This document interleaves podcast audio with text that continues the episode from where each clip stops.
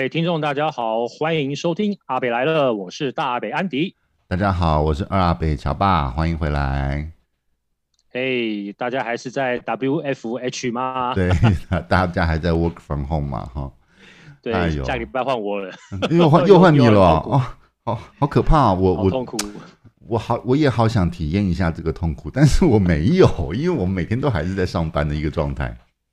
不然你请年假，请一个礼拜在家，然后还继续上班，好，这样就可以体会。至于吗？我，哎，我觉得上个礼拜我们聊那个话题还蛮有趣的，因为有有网友留对，来有告诉我说，他觉得这个就是现在的小朋友不知道的事情，现在听起来还蛮有趣的，但那是我们走过的历史。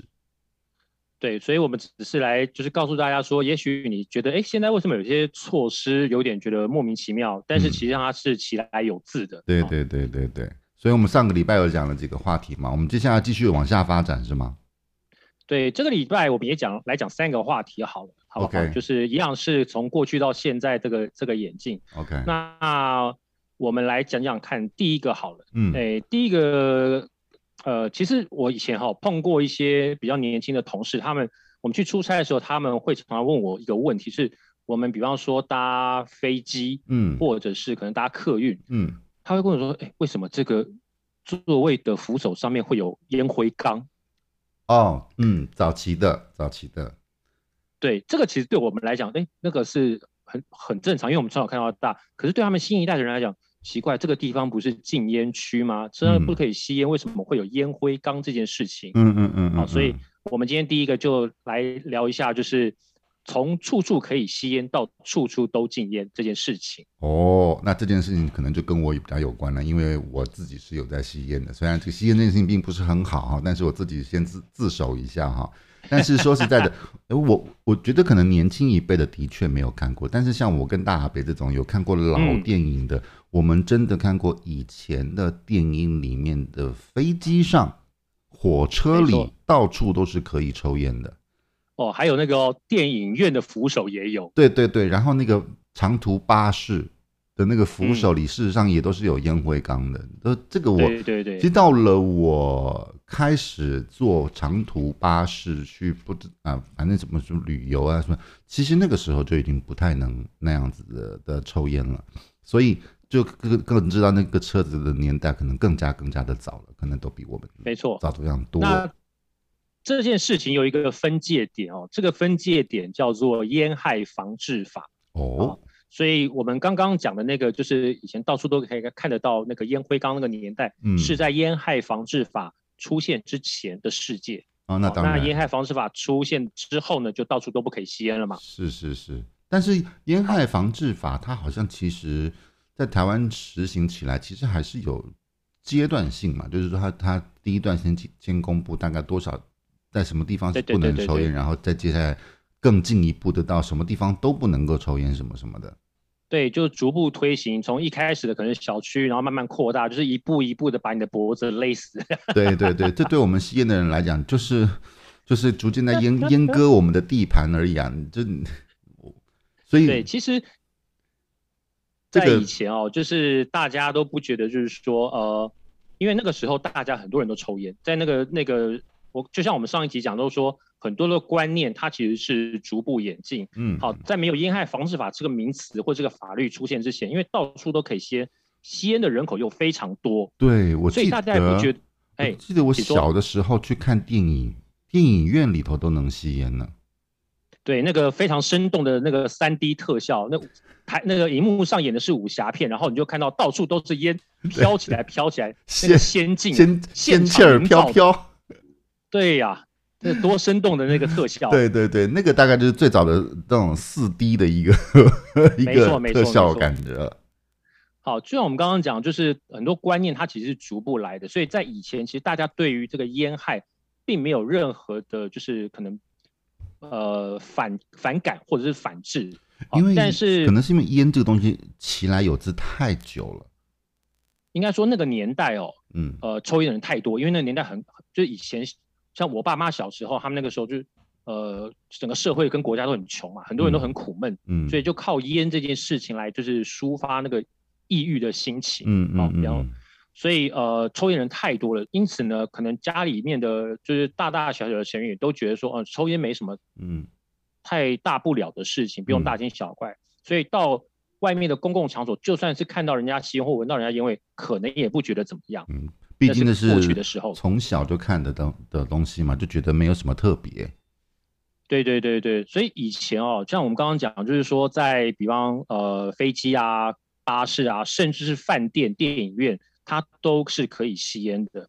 好，嗯，那后来就是当有一些就是不吸烟的人，他们的声音开始被重视了之后，开始就是这些消费者意识抬头了，嗯，所以就会还是可以吸烟，但他就会呃听到下一步叫做分为吸烟区跟非吸烟区，是是是，没错吧？对，我们去到了日本工作的时候。我们最常做的一件事情，我个人我最常做的一件事情就是到处在找吸烟区。所以你每次不是打电话问我我在哪里，我就说我在找呃吸烟区的路上，不然就是在吸烟区。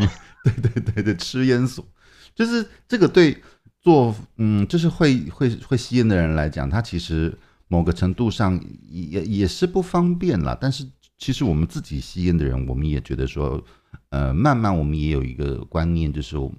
毕竟做什么事情都是要讲文明嘛。如果说因为我自己个人的喜好而去影响到别人，这件事情毕竟也是不好的啊。所以在考虑到别人的立场，对对对，我记得我在香港工作那那那那那个那个那个时代，呃，餐厅里啊、咖啡厅里面几乎都还是可以吸烟的，是没错，那个时候都还是这样子的，嗯，对，所以。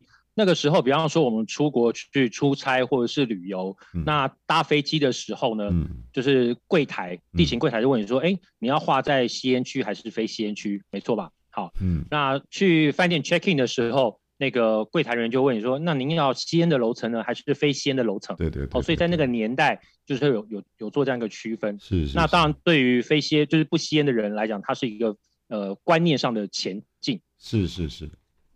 这也是人，这也是一个嗯、文明演进的各个过程了。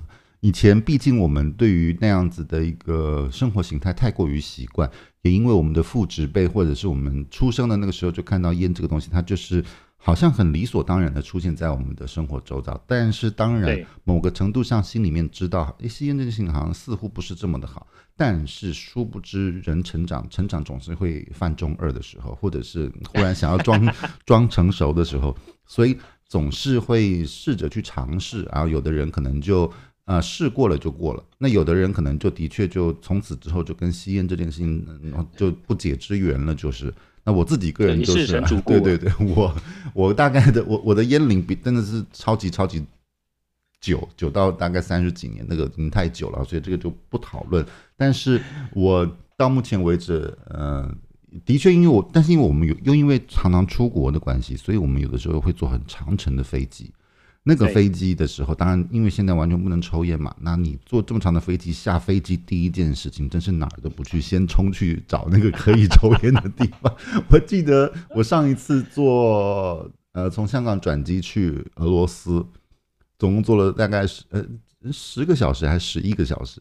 我的天哪！我跟我同行的几个同事，每一个人的脸色之铁青的，然后那个喝水之频繁的，然后不断跟空姐要东西吃，然后就是试图想要缓解那个烟瘾的那个不适的感觉哈。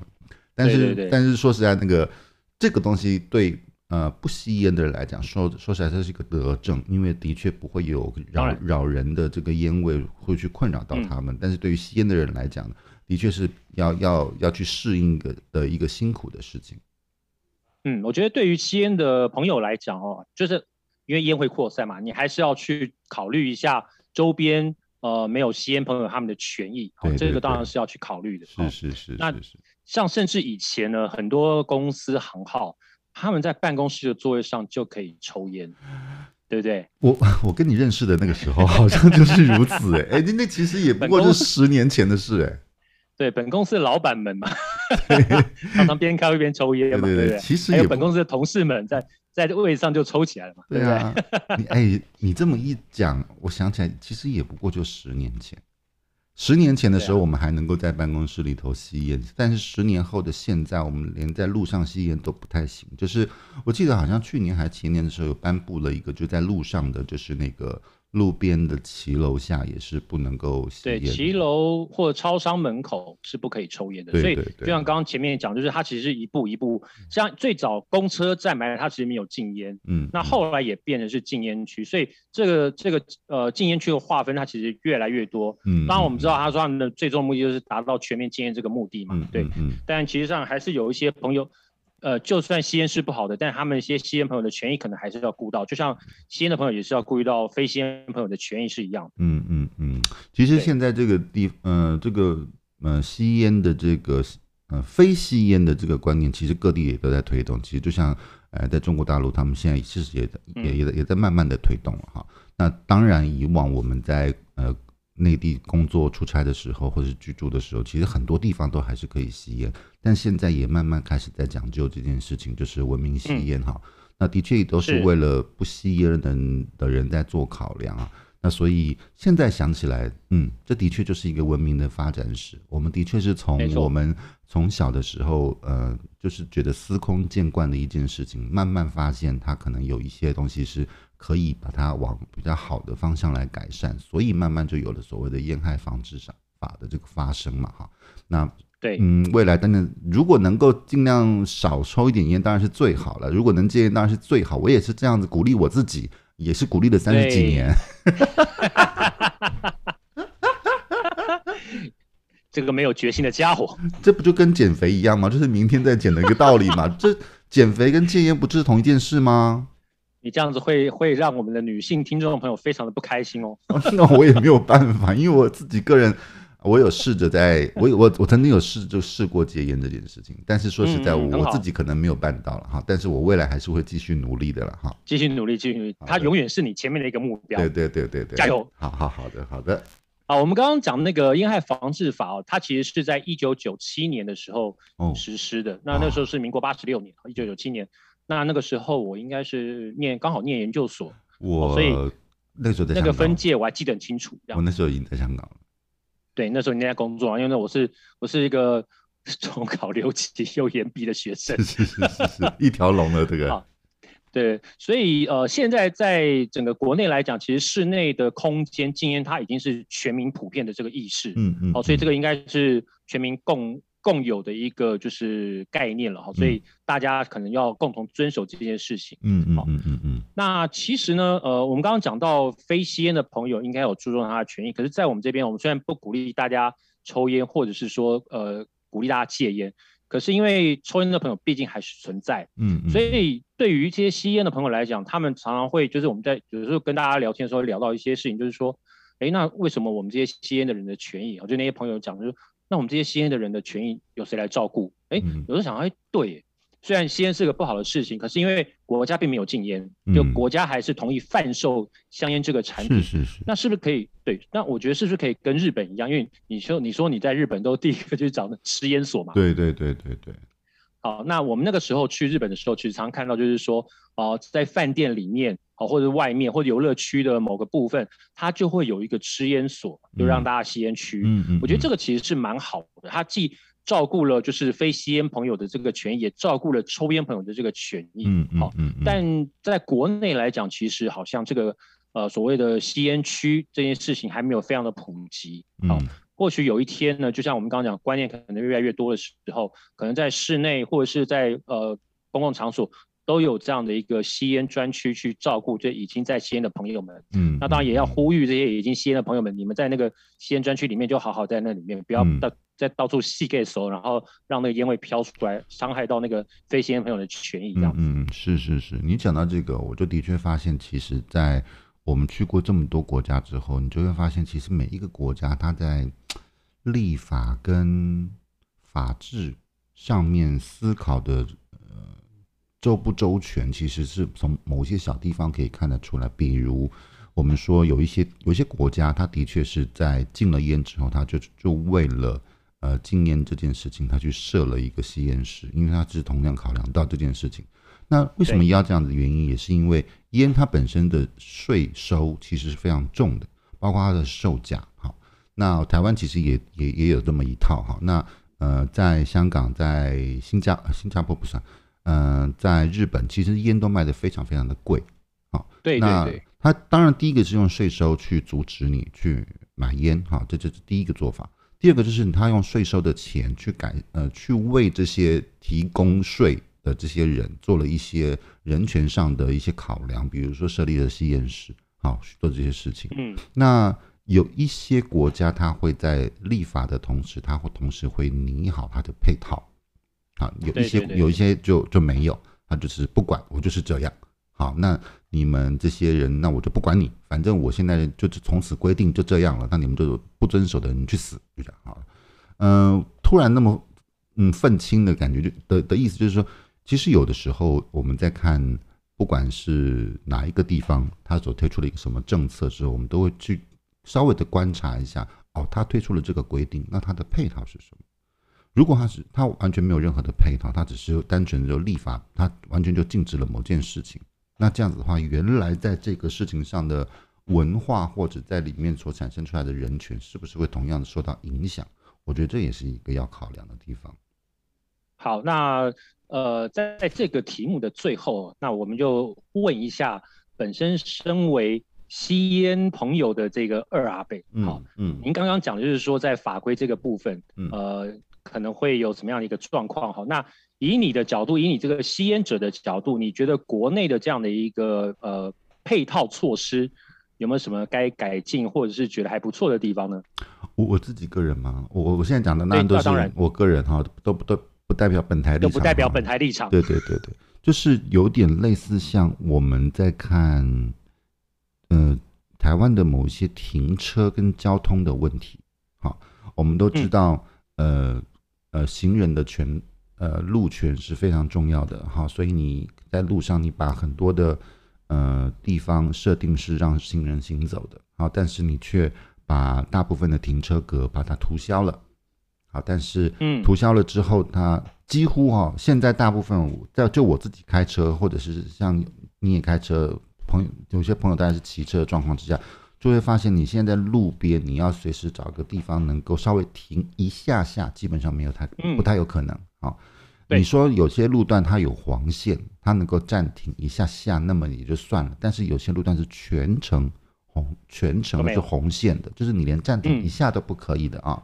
那么，呃，它的这个地方就会让呃有停车需求的人他会问，那配套是什么？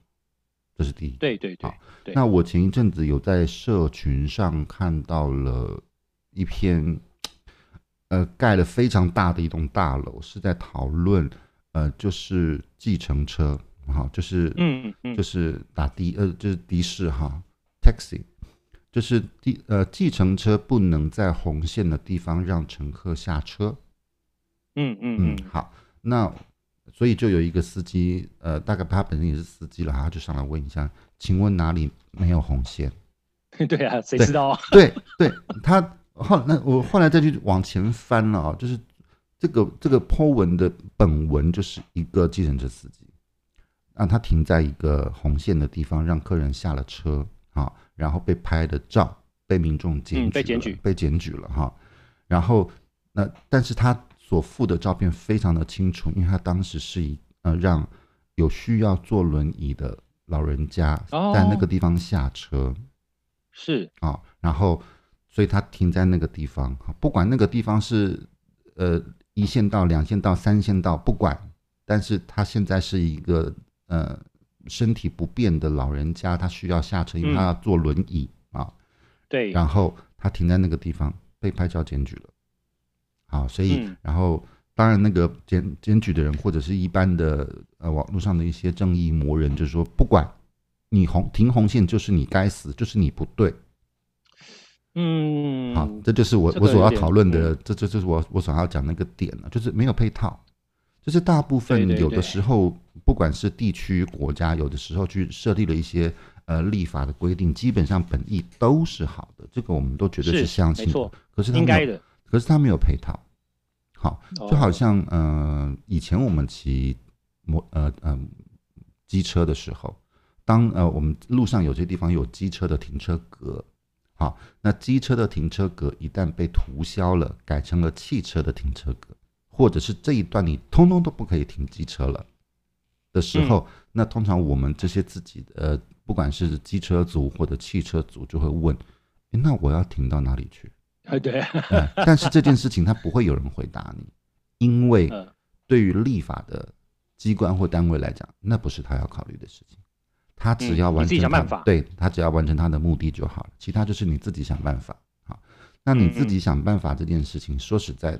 嗯，就我自己个人的看法来讲，这个政这个立法的这个机关或者是单位，你们真就没有思考到配套的问题。你就算是一个把事情做半套的人，因为你没有、嗯、完全没有思考这件事情。好，这是第一个，嗯、想的不周延吧？对，这样讲。对对对，那你可能，嗯、呃，你嗯，你可能方圆一公里之内都没有地方可以停车了。然后他，嗯，如果你可能打电话去呃申诉啊什么，他说，那你就坐大众运输工具吧。不，嗯，我觉得不是，我觉得 这也不是这样讲啊，也不是这么说吧，对不对？那如果要这样子的话，那你就把机车厂跟汽车厂给关了呀。对，全国都不准卖机车。那你你不要卖就好了嘛，对吗？好，那回回过头来讲吸烟这件事情啊，我通通都不让你抽。那你如果说要卖，对，那那你说那那我要在哪里抽？好，呃，一个一派的说法说，那你就躲在自己家里面抽。然后就有正义魔人就会再度跑出来说：“不行，你也不能在自己家里面抽，因为那个烟灰很可能会透过浴室的管道，或者是公用管道，可能会窜到别人的家里。哦，那请问要去哪里抽？连自己家都不能抽？对对对对对。那最简单的一个一个一个大灾问就是：那不要卖嘛？就不可能。对啊，你不要卖嘛。烟的税收太多了。对，而且你卖了，你又抽了税，而且我记得呃，光是这几年。”烟的钱好像是找了两次还是三次，都美美美其名叫做健康捐，哈哈好，不管你那捐去哪里？对对对，不管你捐什么，你既然是这一些人在这一个物件上面所产生的税收，哈，那你是不是要回馈到这件事情上面的呃配套来做？对对，是啊是啊。那你说没有没有没有，你这个捐的是要做社会公益，OK fine 也可以，那可是让可不可以让我知道你做了什么？就是用到哪里去了？对，你缴缴税的人总想要知道做了干了什么事儿嘛，对不对？好，但没人知道这个这个健康军的用途是什么吧？对对对，就是没人知道，没人知道对不对？对对对，完全没有，因为他们完全不愿意公开嘛。好，那塞！所以你刚刚说，呃，我对这件事情看法就是，呃，吸烟防治法这件事情利益是对的，你要减少吸烟影响别人的呃、嗯、这个这个事情，这件事情是对的。那么。它的配套是什么？就如同我刚刚所说的，整条路上全部都画了红线，你不让人下车。但是计程车它本身是，呃呃，就是司机他是以这个为生的，哈，然后他因为有老人，不管是不是老人呢，他只要是身体不便，even 他身体不舒服，啊，他就他就是要在这个地方下车，好，那然后他呃应了客人的要求，在这个地方停车，被拍了照，然后。可能被罚了一千八百块，但是那趟车资才可能两百块吧？嗯、请问这件事情要怪谁？好，然后不知道对，然后嗯、呃，就会有一些网友就就很正义嘛，他说不管你就把它开到那个可以允许你停车的地方，那如果是三百公尺外呢？搞不好一公里远。对对，就是这件事情它没有配套。就是我觉得很多事情做起来，很多事情都都是都是没有配套的，所以会让嗯，嗯很多为什么？我我觉得我觉得很很伤感的一件事情，就是台湾现在是呃，尤其是像我现在自己有做媒体工作，我觉得现在台湾我每天在看，因为我每天要需要做舆情的监控，台湾现在只剩下两种人，就是第一种叫做酸民，另一种叫做政治狂。台湾现在只剩下这两种人，好、哦，因为一般不狂热的人，他就不会在呃，数数网络网络上面跟你起舞开战这些，其实是不太会的，因为他就过好他自己的日子就行了。嗯、那基是。基本上就只有这两种人，哈，第一种就是酸民，啊，我没事干嘛，我划手机嘛，我看你讲的那两句话，我也想会会怼回去你你几句，哈，就是这样子的，这是第一个。第二个就是政治政治狂。政治狂，你说了我拥护的谁谁谁的什么话，我就干死你，好，就这样子。好，我我我觉得很很伤感的是，台湾现在只剩下这两种人，但是没有人在讨论怎么让事情变得更好。没有。对，然后嗯，大部分的政治人物也只关心自己的形象、民调、自己的舆情，但是他不会因为很少很少因为嗯、呃、网络上的人提出了一个什么样的东西，那他跑出来说，我觉得你说的很有道理。所以我决定采纳你的建议，或者我来跟我的团队讨论什么什么。没有，你没有听过这件事。嗯，这么多年来我们没有听过这件事，对吗？对对对，在这边我必须要稍微打断一下二阿伯，因为我发觉如果你再继续讲下去之后，今天可能就是我们播出的最后一集了。好，所以我们必须在这边稍微打个休止符哈，对，以免影响到我们本台再继续往下开播的权益。不过这个还是要回应到你刚刚所讲，对于烟害防治法这个我的我自己的个人的看法嘛，的确就是非常清楚配套这件事情。配套，对对。好的，表达完毕了。所以我们。第一个第一个主题哦，就是吸烟区跟非吸烟区这件事情已经呃，大家跟大家说明了。好，那我们接下来进到下一个主题。好，我们就是常常会听到一些我们这些像我们这种的老人家说，哎，你有没有感觉现在过年儿越来越没有年味儿了？就是没有年味儿。对对对对，现在是。对不对？好，为什么会有这种感觉？没有年味这件事情？嗯，呃，我觉得我个人觉得有一件非常重要的因素叫做。我们现在不能放鞭炮了，对，不能放炮了。对，那你小时候也会放鞭炮吧？过年的时候总会放鞭炮。嗯，会的，会的，会的。好，所以在我们的小时候，其实过年的时候，当然穿新衣、穿呃戴新帽、穿新鞋，然后放鞭炮、领压岁钱，这是过年的时候必备的几个元素啊。必备的三大件儿吗？对对对对对，好，所以。呃，当然这是我们就是在过节的一个传统哦。可是大家很多人可能不知道说，哎，为什么过年的时候要放鞭炮？它的那个传说，嗯嗯嗯，二阿北知道吗？呃，我当然是知道，但是我觉得我记得没有那么的清楚，但隐隐约约都知道了。这个不如就请我们您给说说吧，哦、您来给说说吧。我我说说啊，我记得最早是呃一个基本的传说，是为了要驱赶年兽。我记得在几年前的时候，也有一部电影有提到类似像这样子，就是那个《长城》这部电影，我不知道你个人看过那个《Great Wall》，他其实那个他把他把年兽这件事情有讲有稍微描述了一下，他那个还好像是考古出了他那个他的那个年兽的名字啊，那个名那个名字啊，好像叫做饕餮。哦，饕餮，对，饕餮哈，年兽的名字其实叫做饕餮哈，那它其实是这样子来的哈，所以最早好像知道是放鞭炮是为了要驱赶年兽。那过完年为什么过年为什么要讲恭喜恭喜的原因，就是因为。过了这个年，你还没有被吃掉，而且就代表 就代表这个鞭炮成功的把年兽给吓跑了啊！恭喜你还活着，哎，恭喜恭喜，哎，你也同喜啊，同喜啊，都还活着。对对对对，没错没错，这个的确就是我们当初。我们以前听到为什么过年要放鞭炮的一个就是传说，对，对，对。那当然有没有的年兽这件事情呢？呃，我们当然没现在没办法考证嘛，也许真的有，不一定。嗯、是是。好，那如果你看老高跟小莫的，搞不好还会告诉你说真的有年兽，不一定。老老高肯定会告诉你有，他一定会这么说的。好，但是因为以前的确生活的这个很苦嘛，所以能够度过一年是值得庆祝的欢乐的事情。是是是。好，好，所以这个是过年要放鞭炮的事情。那。好，沿着鞭炮这件事情来往往下讲，嗯，我们来讲一个延伸的一个冷知识。哦，冷知识又要增加了，对对对，奇怪的知识又增加了。是，呃，其实大家都很多人都听过，就是说中国人发明了火药，是的，对不对？所以大家都呃，包含在国外，很多人都说哦，那个最早发明火药是中国人，但他们都把那个呃火药这件事情拿来做就是节庆的娱乐啊，就是放鞭炮这件事情，是是是，好。可是他们其实并不知道，是这个已经被考证过，就是其实中国人是最早把火药应用在战争当中。是，这个应该比较少人会知道。好，呃，大家都觉得说我们只拿来做娱乐用，其实不是，我们是拿来当做是一个军事用途。嗯，好，因为在宋代有一个军事著作叫做《五经总要》，那个文武的武，《武经总要》里面哈，它其中有记载了三个军用火药的配方。哦。哦，也就是说，这个配方是拿来去做军事用途的。OK，所以这个是世界上最早的一个呃应用在战场火药配方的一个记录。哇，宋朝哎，那那个真是非常非常早之前的了。对，其实宋朝它算是一个呃，在整个历史来讲，它算是一个呃知识精英荟萃齐聚的一个年代，比如说。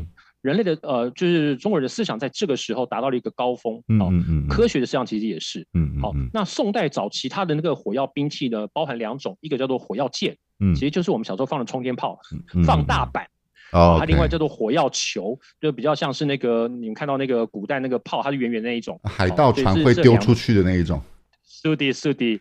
那刚刚讲那个火药箭，它是用弓或者是弩，也就是十字弓那样的一个方式去做一个发射。嗯。那箭的尖端有火药。哦可以引火燃烧，所以就像我们小时候放那个充电炮，飞到一段距离它就嘣就爆炸了嘛，是是是是是。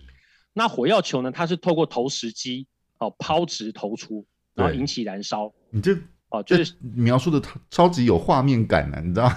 真的吗？我我整个脑子里面都是那个特洛伊的画面，你知道吗？对对对，其实就是那样的投石机，然后你把这个火药球放在上面，然后投出去它就嘣就爆炸了。好，所以呢，呃，这个就是其实当初。呃，中国人怎么样应用这个火药在战争里面的一个方式哦？啊、那宋朝有一个人叫做陈规，规矩的规哈。哦，陈规。他发明，对，他其实他是全世界最早发明火冲，嗯，就是其实要火枪啊。嗯、那那时候火枪其实非常简单，嗯，它就是主管里面加上火药，嗯嗯嗯。好，那这是最早是由这个陈规发明的。好，哦、那火药首次应用在战争里面，就是第一次出现在战场。嗯，其实是呃，就是宋朝人跟蒙古人的战争。我记得没错的话，那时候我是看 Discovery 的那个节目，嗯、那个蒙古人去攻打宋朝的一个就是边陲的一个要塞。是是是。好，那他们是攻城嘛？嗯、那那个宋朝的守军呢，就拿出了这个火，我们刚刚讲火药箭这个东西。是是是。啊，有点像盐水风炮那个样子。嗯。它放在一个一层一层的架上，然后往外冲。那你看，那个时候全世界没有人看过什么叫做火药，嗯、也没看过什么叫冲天炮。然后那蒙古人看到那个。吓都吓死，然后往回，的就是大逃窜。嗯，就就是有点撤退了的感觉。对对对，就那个夹着尾巴就大绕跑。可是一而再再而三，久了之后他们也习惯了。我就想说，不再被吓到。要能够把蒙古人给打输，如果告你，光是以就我们印象当中蒙古人的身形，那个那个力气哦，要能够打赢他们，应该是不容易啊。果不其然，他们是利用了一些呃科技手段去完成了这个战争的目的。所以那个时候是用科技来做一个，就是主要的一个战争的手段，就像美国现在是用很多科技去领先其他国家是一样的。好，所以这是延伸的一个冷知识。是，哎呀，好，棒哦！所以，所以，所以以后不用再说的什么中国人只会放鞭炮这些没有没有，中国人是最早把火药应用在战争里面的这件事情。对对对。那后来当然我们就是每年过年都会拿那个鞭炮啊，或者冲天炮或水鸳鸯来玩嘛。对。好，但因为后来就是呃呃有管制了，好，不能像以前就是。一呃，从可能小年夜开始，一直到初初十五，大家每天毫无节制的放鞭炮。对，这个其实到最后有点有点扰民了都。对对对对，就是因为就是因为大家后来就是觉得说，因为我们的城市越来越发展了嘛，就是大家的空间越来越被压缩了，所以当你有这么长的一段时间在放鞭炮，就引起很多人的不满，尤其很多家里有老人或小孩的，对，一放鞭炮就让他们都无法睡觉嘛。对，所以。就像又回到我们刚刚讲，是是很多的观念是一步一步的、逐渐的在做呃更新或者是往上提升，嗯，所以后来就是规定，就是说除了过年期间哦才可以放鞭炮，嗯，以后就是都呃就是非过年期间都不可以，嗯嗯嗯嗯，好，这也就是大概就是这样子，越来越往文明的方向发展了。对对对，那二阿北就是你来说说看你小时候玩过哪些就是呃鞭炮好了。其实我特别少，因为我毕竟，呃，虽然我就是，其实 这个其实大家别知道，因为我其实没什么童年，我的童年是真的 是非常的，嗯、呃，其实还还蛮孤单的。就是我我其实是自个儿自个儿长大的嘛，就是我跟我的哥哥、嗯、哥哥辈都离得太遥远了，然后哦，对你哥哥比你大很多，非常非常多，所以、嗯、呃，我基本上也没有什么是跟兄弟一块儿长大的这个经历。然后，我这个邻居的小孩，其实那个时候认识的也特别的少。然后，大北也知道我小时候很长一段时间是属于比较自闭的一个状态。嗯，所以孤僻，对我是孤僻又自闭的，又自闭症的一个状态，所以我比较少有，但总还是会有。所以像，呃，我想想看有什么。对，你玩过哪些？小的时候有一个特别特别无聊，现在还有的东西叫摔炮。哦，我懂，我就是那个很像一颗扣子一样，你往地上一扔，它就它就爆炸了。那个那个特对对对，特别无聊。可是我小时候特别爱玩那个。我想可能某个程度上，因为它特别，它它相较比较安全，它相较比较比较比较安全的，局限在那个小范围里面了。对对对，这是一个。然后我我特别不喜欢冲天炮。我特别不喜欢充电炮，是因为它其实在我某个认知里面，它不是那么安全的东西，因为你得是拿着火去点嘛啊，然后它这个它又又又很容易会，对对对对对，就是很又很容易死炮，就是它有时候可能飞不起来，或者是它那个引信烧到一半断了，但是它闷烧在里面过了一秒钟之后，它自己又爆了，什么就 之类的，我就觉得特别危险。我小时候看到很多的。就是很中二的那些人，他会，他会，他就直接拿在手上点，然后拿手丢那个冲天炮，考验大家的勇气啊！对对对，懂懂啊？个人觉得非常中二，就是特别的无聊，因为我可能某个程度上觉得它特别危险吧，这是第一个。对对对。然后，所以这个冲天炮我不特别不爱，然后水鸳鸯也是哈。以前 我以前很喜欢改一个句子，以前人家不是常说。嗯、呃，不食人间烟火嘛，我就会在后面加一句：“嗯、你还不食人间水鸳鸯呢？” 对不起，sorry，吃到肚子里面会爆。冷笑话，就是这个，我觉得也太他他也挺危险的，因为他基本上那个、嗯、那个燃燃引信的时间更短，比起冲天炮来讲，它更短，所以我也觉得是特别危险。但是有一个就是，呃，我觉得放诸世界都准，大家都一定玩过的，一定是仙女棒。嗯，仙女棒就它就它它的危险系数就相对的低很多了嘛，哈，就是对啊，对。到现在这个时候，仙女棒它好，仙女棒算不算管制的？不算不算不算嘛，对不对？所以如果到现在，比如说过年的时候，你拿个仙女棒出来玩，我觉得这件事情基本上还算没什么问题，因为它也基本上过节的气氛，对，它也没有噪音嘛，它也不会造成没有没有，对，所以这个东西我觉得到。这个倒是可以增添过年年味儿的一个一个一个小玩意，是 OK 的。嗯嗯嗯、其他的我我大概没玩过了、嗯。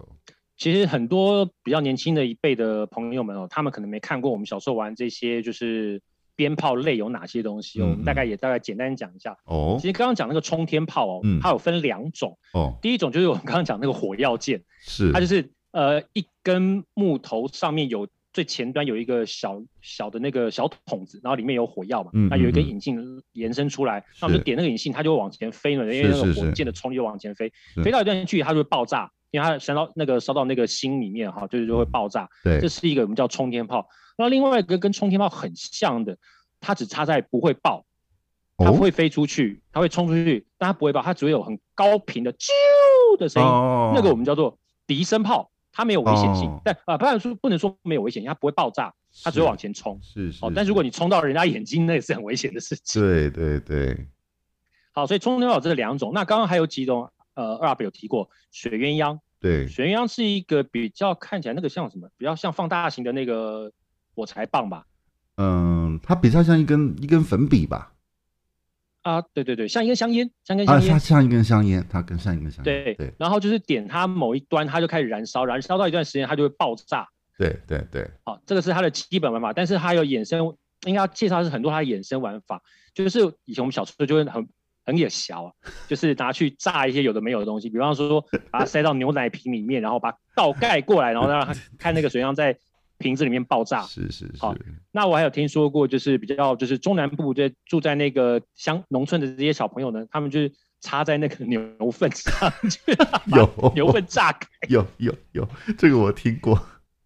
好，就是水鸳鸯很多种玩法嘛，好，就是你看你要把它放哪里埋起来或者怎么样，哈，反正就有很多种玩法。这是水鸳鸯，是是是。这对我概念就像像手榴弹了。好，我先点燃引信之后，要丢出去它。几秒钟之后就会爆炸。对，好，那还有一种叫做，哎，刚刚呃二阿伯有提到那个仙女棒，它比较安全。对，它其实长长得就跟一根那个香，我们拜拜用的香是一样的。嗯、是是是。只是拜拜用的香，它只会在那个尖端的部分是引燃。那仙女棒它就是整根，就它就是开始冒很很灿烂的火花，然后慢慢慢慢慢慢烧完嘛，这是仙女棒。所以刚刚讲说这比较安全一点点。哈。是是是。那另外还有几种，一个叫做蝴蝶炮。你有听过吗？我好像有玩过，但是印象不深刻。所以它是不是会飞呀、啊？对，它会，就是它，它是把它放在地面上，然后点燃，有点它不像冲天炮，这样咻，然后就往前直冲，它是往往顶上，就是垂直往天上飞，有点像螺旋那个直升机的螺旋桨，慢慢慢，它就这样旋转的往上飞、哦、飞起来，所以它就有点像蝴蝶这样飞的飞的那种那个路径，所以才会被叫做蝴蝶炮。它是不是有一个很孪生的 孪生的产品叫做什么陀螺炮之类的？类似类似，它就是边往垂直的那个方向飞起，然后它就是会旋转，一直飞上去这样子。OK OK，好的，它是会飞的，我想起来。对对对对对对，对，对。那我再来介绍一个我从小到大最讨厌看到的东西，叫做蛇炮。我好像知道蛇炮 这件事情，蛇炮好像也蛇还蛮中二的东西。对，蛇炮这个东西呢，它其实看起来比较像是一颗药丸。嗯，哦，就是比较厚、比较大一点点的药丸，是一个黑黑的，嗯，然后感觉很丑，但是你不知道它怎么玩。好、哦，它的玩法就是说，你把它放在地上，然后用香或者火把它边缘的那个燃烧点点燃了之后呢，嗯，它就是在那个你刚刚点燃的地方，慢慢的产生化学变化，然后一直有东西一直往外不断不断的延伸，嗯嗯嗯，然后看起来就很像那个蛇一样，就慢慢慢从那个。洞里面这样爬出来，嗯嗯，嗯，所以它叫做蛇炮，嗯嗯嗯。那为什么我会很讨厌它呢？为什么？因为那看起来像大便。不是，我印象当中我好像也看过这个东西，但是它好像就是它所产生的烟很大，然后很臭。我记得那个时候。没错没错没错，然后那形状又很恶心，因为我就直觉联想就是大便。对。所以我就超不喜欢玩那个东西。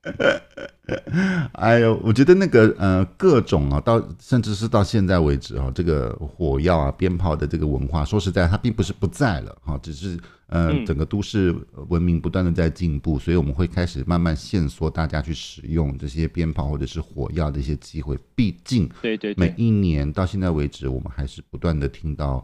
呃，会有一些意外，它可能产生在比如说制造的工厂，嗯，或者是在玩的过程当中，可能伤了人哈，啊。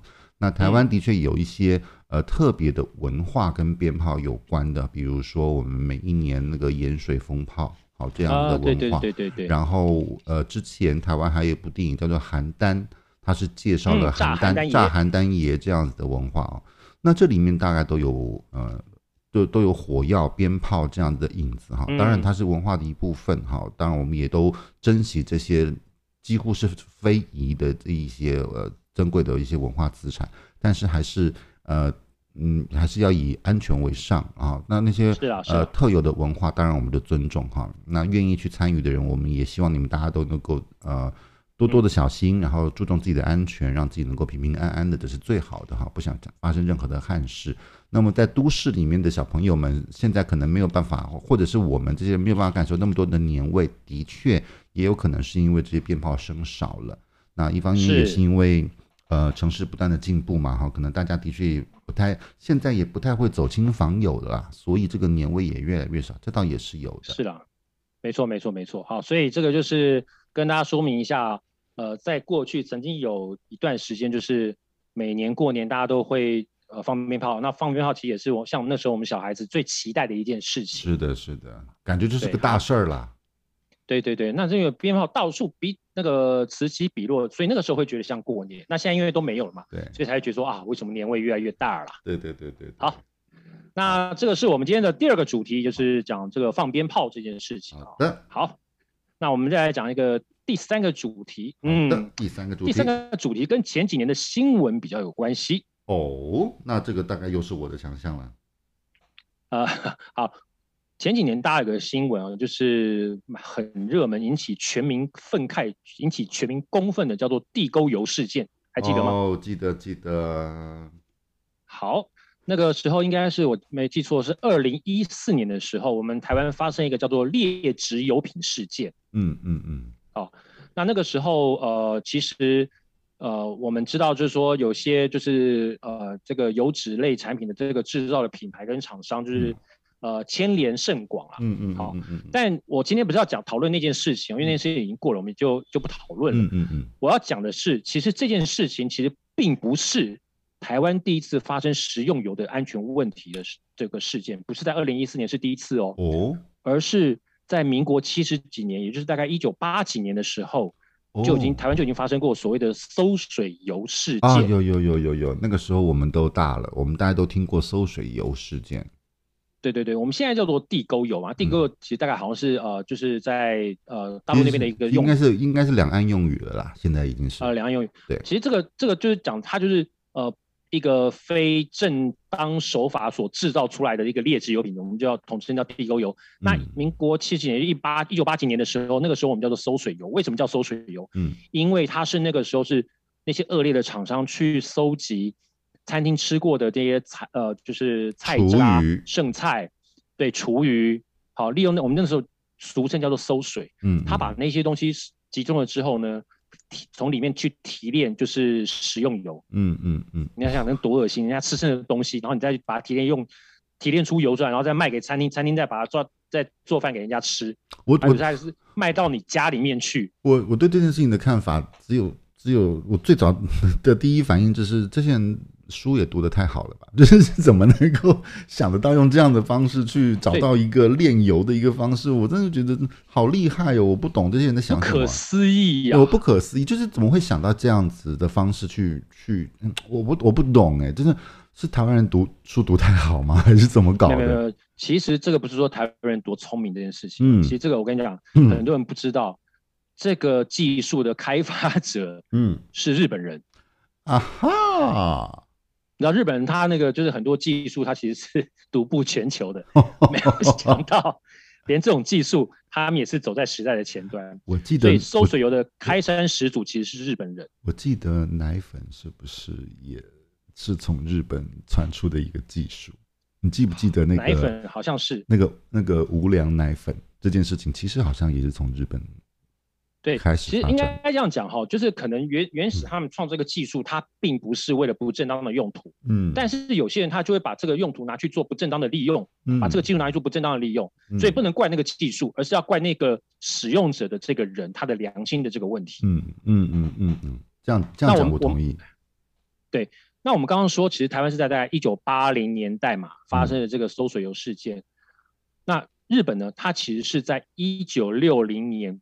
就把这个馊水油制作贩卖，哦，这这个是历史上都可以查得到的。哦，那后来是因为在日本被踢爆之后，嗯，下令全国禁止在贩售跟制作这样的一个东西，好，所以一九六零年被禁了。嗯，好，那到一九八零年呢，那个技术卖不掉嘛，就卖就输出到其他国家，哦，就是输出到台湾来。好，是是是，这所以那个日本的不肖商人把这个技术传给台湾的不肖商人，对对，那台湾的不肖商人呢？就去收回收一些，就是我们的呃，就是厨余，对，还有一些废弃的油品，比方说就是呃炸东西的，回锅油啊什么之类的，回锅油，好，再做成我们所谓的馊水油去卖给餐厅。还有我们上次有讲说，民国大概呃一九八九八零九年代，台湾很多小吃路边摊，小吃摊嘛，路边摊，对，对他们就卖给这些地方，是是，因为他们的需求量比较大嘛。对，那后来也是被踢爆，那这个就是暴利啊，因为你去回收这些东西根本不用成本啊，嗯，对不对？所以，所以那个时候是暴利。那我觉得应该也是狗咬狗啦，就是说有人知道说，哦，我知道我的那个朋友卖卖这个这个收水油，然后赚很多钱，但他不分我，那我就去踢爆他。我觉得有可能是这样子才会爆，不然 谁会知道你用你用这个收水油来做这件事情？是是是，对对也是也是。好，所以呃，就是回到呃原来这个这个主题上面，就是。我们只是要告诉大家说，其实在这个事件，二零一四年这个地沟油事件哦，它其实并不是第一次台湾发生这样的一个事情，嗯，好、嗯，而是在大概一九八零年代，台湾就已经有了这个所谓的馊水油事件，嗯嗯嗯，好，那所谓的杀头生意有人做嘛，赔钱生意没人做嘛，只要有利可图，好，你不要不要说什么台湾人最有良心，我跟你讲，全世界的人都一样，只要有钱了，很多人都是良心都被被狗啃，哎，说说到底都是为了钱呐、啊，对对对对，就是。我们讲就是你要赚钱当然很好，但是你要就是取之有道嘛，你不要去做那个去伤害人家生命的这样的一个生意哦。我觉得这个是非常糟糕。对对对对，所以所以这个是这件事情还是要告诉大家，君子爱财还是要还是要取之有道的啦。对啦对啦，因为你迟早会被人家踢爆嘛。对对对对，对，就是那个可能就是觉得眼红的人就会妈的把你给出卖了。是是是是，商场诡谲啊，是世事难料啊。对对对对对对。好，所以这个让大家的那个奇怪的知识又增加了一个。好，好，挺有趣的。今天的这个三个主题也都讲完了。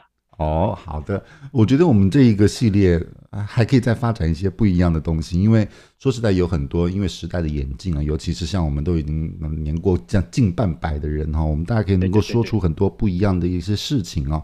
那其实，嗯、呃，台湾从台湾开城不。台台湾开始比较有一些正式的记呃历史文文化的或者是记典故的记载，到现在至少也超过四百年左右了哈。对对对对。那我们我记得在几年前，我刚好做一个案子的时候，那个时候还呃做了一个叫做台南开城四百年哈的一个一个案子啊，那就代表台湾其实呃这一路走来都经历了很多的不一样的。朝时间、朝代、故事，哈，都还蛮多的。对，那光是从呃这个文明、经济、工业大跃进开始，其实我们也就经历了蛮多代的。我们呃，我们这个年代差不多将近五十岁嘛，我们的上一代跟上上一代，我们大概能够往前追溯一点点的东西。如果我们能够再多找出一些有趣的事情跟大家分享的话，我觉得也也也挺好玩的，可以让我们现在的这些小朋友大概的也知道哈，可能不只是。你课本上面所看到的那些，其实还有很多在生活当中的事情，我们也经过了很多。那我们也试着讲一些生活上你们大家可能不会知道的事情，然后让这些现在的人能够多了解一点，甚至稍微回想一点点。对对对对对，就是让大家知道说，在自己生活的这个土地上面，曾经发生过哪些有趣的事情。嗯，好的。好，那如果各位网友还有很多。你自己知道的，或者是我们还没有讲到的，你话题你希望我们来聊聊看的话，也欢迎你到我们的粉钻来留言，然后把我们订阅追踪起来，我们就可以看看你提供的东西我们能不能聊。嗯，没错。好，那非常感谢大家的收听，我们今天的节目就到这边分享告一段落了，谢谢大家，谢谢大家，那我们下次见了，拜拜，拜拜。